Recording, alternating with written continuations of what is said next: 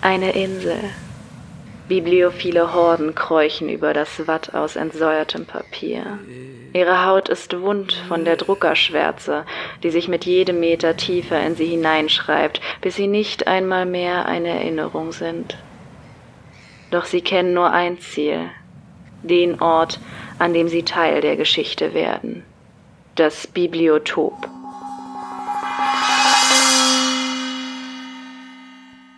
Herzlich willkommen im Bibliotop, dem Podcast rund ums Buch. Mein Name ist Katharina und ich spreche hier über buchwissenschaftliche und literaturwissenschaftliche Themen. Heute widmen wir uns einem Medium, das auf den ersten Blick nicht unbedingt spannend klingen mag, aber der Eindruck täuscht, denn es ist nicht nur eine Fundgrube an Allgemeinwissen, sondern auch unnützem Wissen. Denn wie ihr dem Titel schon entnommen haben werdet, geht es heute um Papier. Bücher, Zeitungen, Zeitschriften, Verpackungen, Akten, Geld, Kassenbons, Kalender, all das beruhte jahrhundertelang und auch heute noch zu großen Teilen auf Papier. So wie Pergament von Papier abgelöst wurde, übernehmen langsam aber sicher die elektronischen Medien die Funktion als Bild- und Zeichenträger. Wir leben im Zeitalter der Digitalisierung. Papierbücher werden langsam zu E-Books, Zeitungen und Akten zu PDFs, Papiergeld zu Plastikkarte. Und doch würde heute mit einem Schlag alles Papier der Welt verschwinden, gäbe es mit hoher Wahrscheinlichkeit ein großes Chaos. Nicht nur das Wissen in Archiven und Bibliotheken mit Millionen Jahrhunderte alter, noch nicht digitalisierter Bücher und Akten würde verloren gehen, sondern auch die ganze Verlagslandschaft würde empfindlich getroffen werden. Denn E-Books sind zwar auf dem Vormarsch, machen aber laut Statista in Deutschland im ersten Quartal 2019 gerade einmal 5,7 Prozent am Publikumsmarkt aus. Gerade die Deutschen lieben ihre Papierbücher, ihre Zeitungen und Zeitschriften aus Papier. Man muss sich ja nur mal an der Tankstelle umsehen. Und weil wir Papier so lieben, wollen wir uns heute auf Entdeckungsreise begeben und herausfinden, wo das Papier eigentlich herkommt, wie es sich im Laufe der Jahrhunderte entwickelt hat und schließlich in der westlichen Welt die Macht über Schriftlichkeit an sich reißen konnte was für eine Bedeutung Papier im Alltag einnahm und natürlich werden wir auch einen Blick in die heutige Welt werfen und ergründen, warum nicht nur der Plastikkonsum angepackt werden sollte.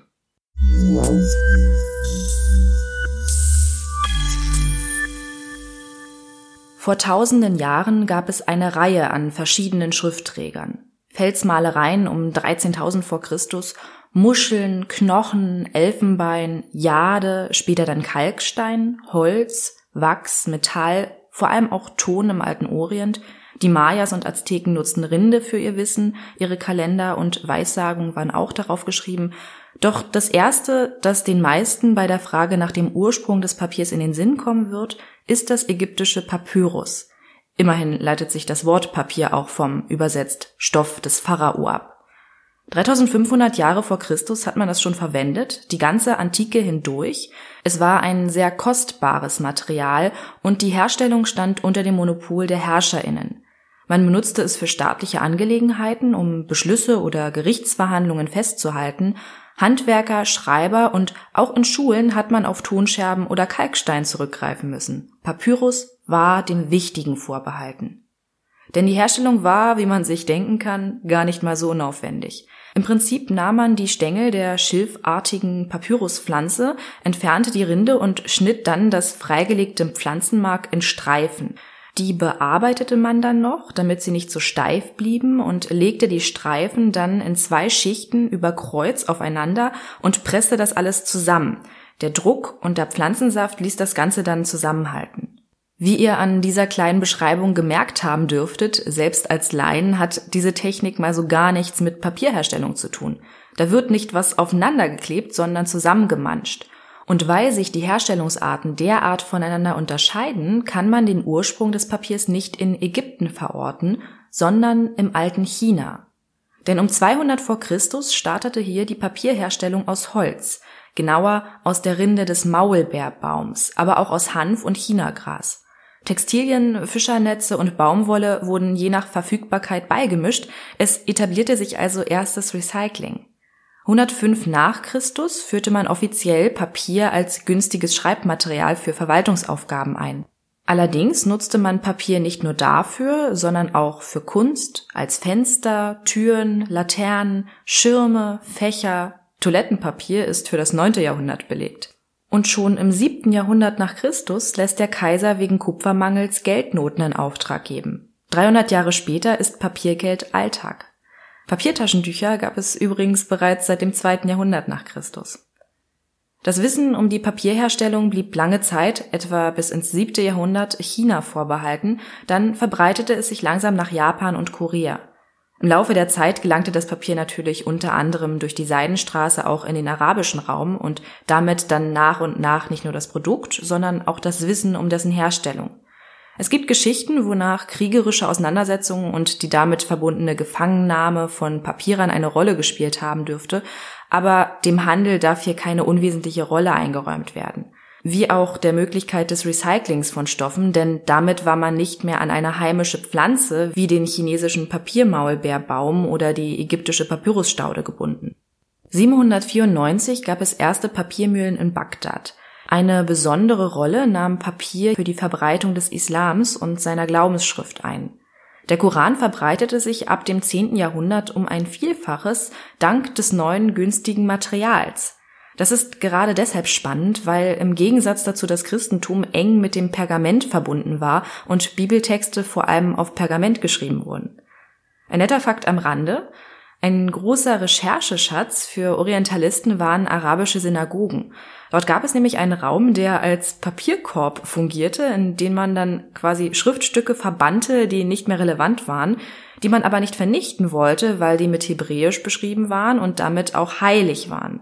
Statt das Ganze also zu vernichten, bewahrte man sie also in einem Raum auf, der Geniza, nagelt mich bei der Aussprache nicht fest, und holte dann hin und wieder Papier dort heraus, das noch Platz zum Schreiben bot, oder man zerriss es etwa und nutzte es als Notizzettel. Also auch hier wieder ein Recyclingansatz. Nicht nur der Koran, sondern auch andere längere Texte wurden auf Papier geschrieben. Zum Beispiel die Geschichten aus Tausend und einer Nacht, die für das achte Jahrhundert als belegt gelten. Hierbei ist interessant, dass diese Erzählsammlung erst durch das Papier entstand und stets erweitert und überarbeitet werden konnte und so erst im 15. Jahrhundert dem glich, was später in Europa bekannt wurde. Und in dieser Geschichte nimmt Papier eine alltägliche Rolle ein. Es werden Blätter, Tüten, Dokumente wie Eheverträge, aber auch Einwickelpapier erwähnt. Schon im 11. Jahrhundert wurden ägyptische Waren mit Papier verpackt. Papyrus wurde damals nicht mehr hergestellt. Aber auch metaphorisch wird Papier in Tausend und einer Nacht gebraucht. Dort heißt es an einer Stelle, das Meer lag vor uns wie ein glattes Stück Papier.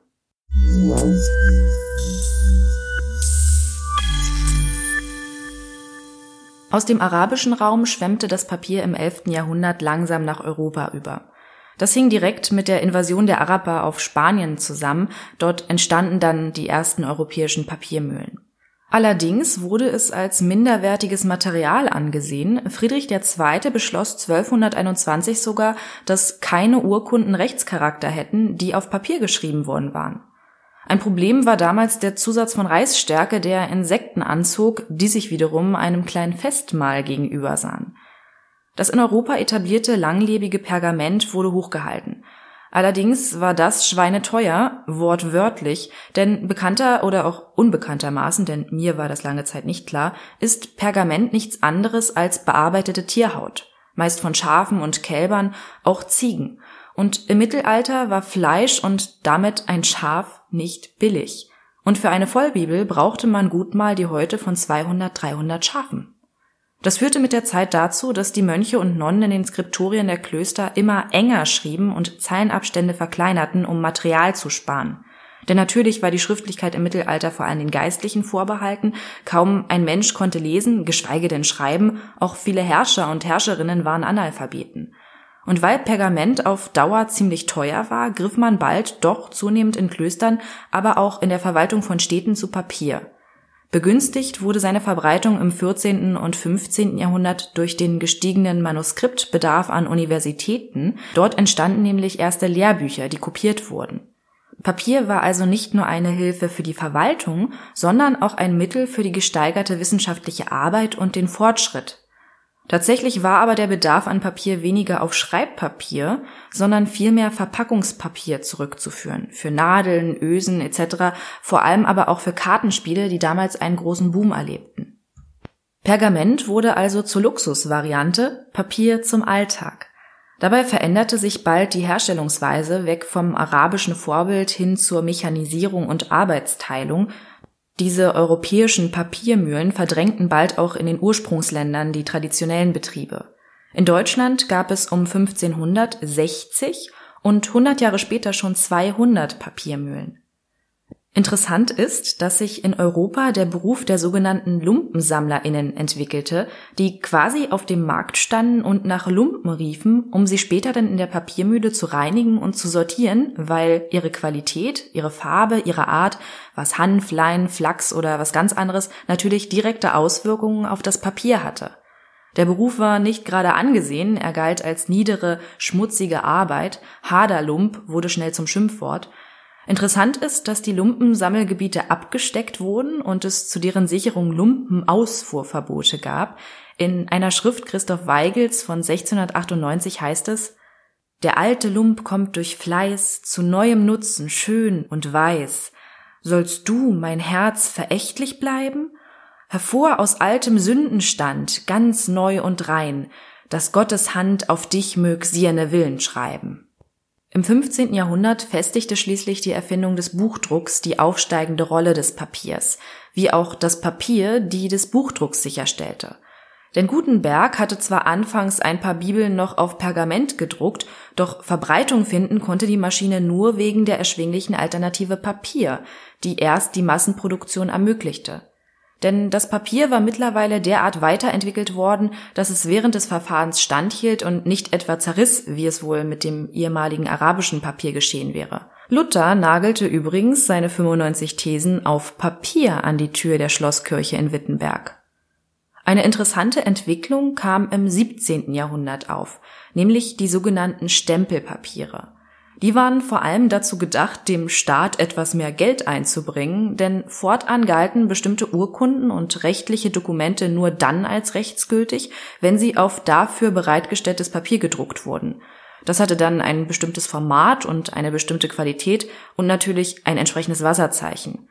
Doch nicht nur bei vertraglichen Geschichten war Papier nicht gleich Papier, im europäischen Absolutismus, aber auch im arabischen Kalifenreich entschied die Rangordnung der Schreibenden und Adressatinnen über das Format. Auch der Zeilenabstand nach der Anrede war zu beachten, zwei Finger breit bei Hochadel, ein Finger bei niedrigem Adel, dann gab es noch variierende Falttechniken und natürlich war auch die Papierqualität nicht irrelevant. Es gab Goldrandvarianten, man konnte das Papier pudern oder aber parfümieren, um es aufzuwerten. Interessant ist auch, dass die Farbe von Papier vor allem im arabischen Raum von Bedeutung war. Blaues Papier stand für Trauer und wurde etwa für Todesurteile verwendet, rotes hingegen für Schreiben ans Gericht. Außerdem war es dort Usus, weißes Papier möglichst voll zu schreiben, um den weißen Anteil gewöhnlichen Papiers möglichst gering zu halten, weil das als blendend empfunden wurde.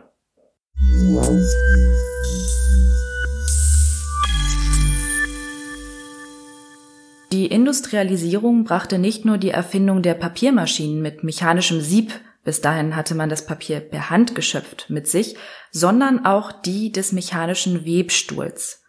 Der war deshalb wichtig, weil für die gesteigerte Produktion natürlich auch eine entsprechende Menge an Rohstoffen benötigt wurde, die ja immer noch in Textilien bestand.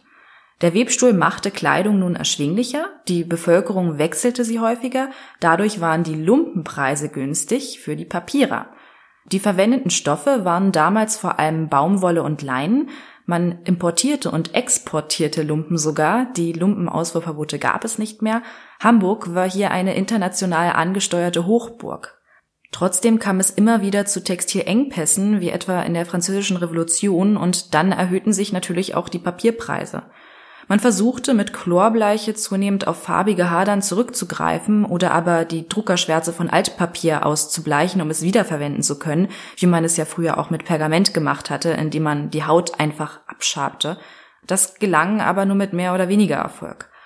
Auf Dauer war die Unsicherheit um Nachschub einfach nur lästig, darum fahndete man im 17. und 18. Jahrhundert nach Alternativen für Textilien als Kernzutat von Papier und suchte sie speziell in Pflanzenfasern bzw. Holz. Das im 19. Jahrhundert stark wachsende Zeitungswesen in Verbindung mit dem wachsenden Bildungsstand erhöhte den Druck auf Fortschritte, da es natürlich auf einen stetigen Papiernachschub angewiesen war. Und tatsächlich war es 1843 ein Sachse, Friedrich Gottlob Keller, der auf eine Schleiftechnik stieß, die Holzfaser nutzbar machte. Allerdings fehlten ihm die finanziellen Mittel, um sie umzusetzen, und so verkaufte er an einen Papierfabrikanten, der Kellers Schleiftechnik weiterentwickelte. International bekannt wird diese Technik durch die Weltausstellung in Paris 1867. Zunächst wurden die Holzfasern jedoch nur als Zusatzstoff bei der Papierherstellung verwendet, denn Papier auf Holzbasis hatte einen wesentlichen Nachteil. Es war brüchiger und vergilbte rasch unter Licht. Die vollständige Umstellung auf die Holzbasis wurde durch die Entdeckung einer neuen Substanz, nämlich dem mittels Chemie aus Holz gewonnenen Zellstoff möglich. Im letzten Drittel des 19. Jahrhunderts folgte der große Umschwung. Der langjährige Partner Textilindustrie wurde abgelöst durch die Forstwirtschaft. Die wiederum war jüngst passenderweise durch Kohle vom Brennstoffmarkt verdrängt worden und hatte nun passenden Ersatz gefunden. Ein paar nette Fakten am Rande. Im 18. und 19. Jahrhundert wird auch in Europa das schon Jahrhunderte zuvor in China eingeführte Papiergeld auf den Plan gerufen. Möglich wird es durch Wasserzeichen, die Fälscher an Kopien scheitern lassen. Doch während im 18. Jahrhundert in England noch wenige solcher Versuche verzeichnet werden, sind es allein in den ersten 20 Jahren des 19. Jahrhunderts 870 Betrugsfälle, die verfolgt und 300 Fälscher, die hingerichtet werden. In der Bank von England gab es seinerzeit 70 Angestellte, die allein die Aufgabe hatten, Falschgeld zu entlarven. Ein weiterer Fakt, 1857 gibt es in den USA das erste Toilettenpapier, ab 1871 erstmals in Rollenform 1906 entsteht in San Francisco die erste Milchtüte und 1908 führen Experimente mit Löschblättern der Hausfrau Melita Benz zum Filterpapier. Es gab also seit dem Ende des 19. Jahrhunderts eine folgenreiche Rückbesinnung auf den Ursprung der Papierherstellung, nämlich die Natur.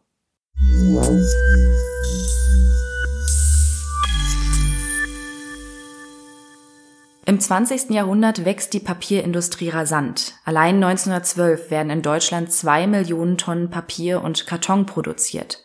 Aus der Gebrauchsstatistik deutscher Papierfabrikanten geht hervor, dass 1928 32 Prozent des Papierverbrauchs für Verpackung, 26 Prozent für Zeitungsdruck und 20 Prozent für Bücher und Zeitschriften draufgehen.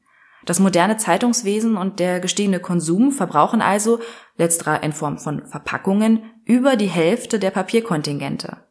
Und doch wird der Friedensvertrag von Versailles auf Pergament geschrieben. Eine andere interessante Geschichte ist der 1917 gegründete Normenausschuss für den Maschinenbau bzw. der deutschen Industrie, denn er wurde schnell umbenannt, Abkürzung DIN. Der war wichtig, weil die Industrie natürlich auf genormte Maschinenteile angewiesen war und durch Standardmaße Kosten und Ressourcen gespart werden konnten. Die DIN bestimmt auch heute noch zum Beispiel, dass der Abstand der Grillstäbe beim Grill maximal 20 Millimeter breit sein darf, damit kein Würstchen durchfällt. Sie geben aber auch Steigungsverhältnisse für Treppen raus oder kümmern sich um sowas wie genormte Ladeschnittstellen beim Handy. Doch die wohl bekannteste DIN-Norm ist die Norm 476 von 1922. Die hat Standards für Papierformate festgelegt, nach der Formel 1 zur Wurzel aus 2 und damit die Urreihe, die A-Reihe, entwickelt. Da fällt auch unser allseits bekanntes DIN A4-Papier runter, das bald zur internationalen Norm wurde. Im Zweiten Weltkrieg wurden Verlagen wegen der Papierknappheit bestimmte Papierkontingente zugewiesen. In der DDR war das als Teil des Zensursystems Normalzustand. Seit 1948 gibt es kunststoffbeschichtete Pappen für Verpackungen und in den 90er Jahren endete endlich die Ära der Chlorbleiche zugunsten der Sauerstoffbleiche.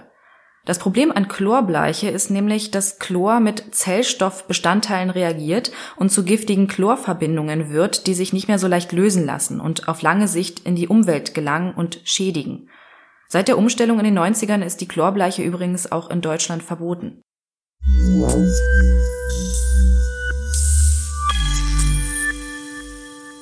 Deutschland verbraucht mit 20 Millionen Tonnen im Jahr mit am meisten Papier auf der Welt. Eine Bürgerin verbraucht jährlich etwa 230 Kilogramm Papier. Dass das definitiv zu viel ist, darüber brauchen wir nicht reden. Und auch das Sammeln von Altpapier bringt uns nicht unendlich weiter, weil die Fasern beim Recyceln immer kürzer werden. Das ist wie bei Plastikflaschen. Es wird downgecycelt. Bei hochwertigem Papier wie bei Zeitschriften müssen etwa 80 bis 85 Prozent Zellstoff zum Recycelten beigefügt werden. Und für die Herstellung von einer Tonne Zellstoff braucht man etwa 2 bis 2,5 Tonnen Holz und 30 bis 40 Kubikmeter Wasser. Und auch wenn es toll ist, dass sich das Bewusstsein zum Plastikkonsum ändert, ist es kontraproduktiv, den Klimawandel bekämpfen zu wollen, indem man tonnenweise Bäume fällt. Wir brauchen also definitiv erst recht in Deutschland eine Senkung des Papierverbrauchs. Es gibt auch Alternativen zum klassischen Papier. Papier aus Obst- und Gemüseresten, Papier aus Lederresten, Papier aus Hanf oder aus Gras. Es gibt auch vereinzelt Bücher aus Apfel- oder Graspapier, aber da werden wir uns in der kommenden Folge näher mit auseinandersetzen, denn dort begrüße ich hier einen Gast und wir sprechen über Nachhaltigkeit in der Buchbranche. Ein Thema, das viel zu wenig bedacht wird und so viel mehr ist als nur die ökologische Seite. Seid gespannt, denn wie gesagt, die letzten Worte zu diesem Thema sind noch nicht gesprochen. Und damit beende ich die fünfte Folge des Bibliotops. Wie immer freue ich mich, dass ihr dran geblieben seid. Wenn euch etwas auf dem Herzen liegt, dann schreibt mir gern eine Mail an bibliotop.podcast.gmail.com oder auf Instagram. Ich heiße dort gassenhauer.blog. Wenn ihr iTunes habt, dann lasst mir doch gerne eine Bewertung da. Das hilft dem Podcast sehr. Die Quellen, auf die ich mich heute gestützt habe, sind zum einen Papier, Weiße Magie, die Epoche des Papiers von Lothar Müller, erschienen 2012 bei Hansa und eine Reihe an Internetquellen, die genauen Links schreibe ich euch in die Show Notes. Besonders erwähnenswert finde ich die Beiträge von papierschule.org. Da kann man sich mit Audiodateien durch die Papiergeschichte führen lassen und der Blog PixArt Printing, der mir vor allem für die aktuelle Situation des Papiers als Quelle diente. Aber dazu gibt es, wie gesagt, in der nächsten Folge noch einige Informationen mehr. Die restlichen Quellen gibt es in den Show Notes. Auf Spotify werden die, glaube ich, nicht angezeigt, aber dafür auf jeden Fall bei Podigy und Soundcloud. Und damit verabschiede ich mich. Bis in drei Wochen.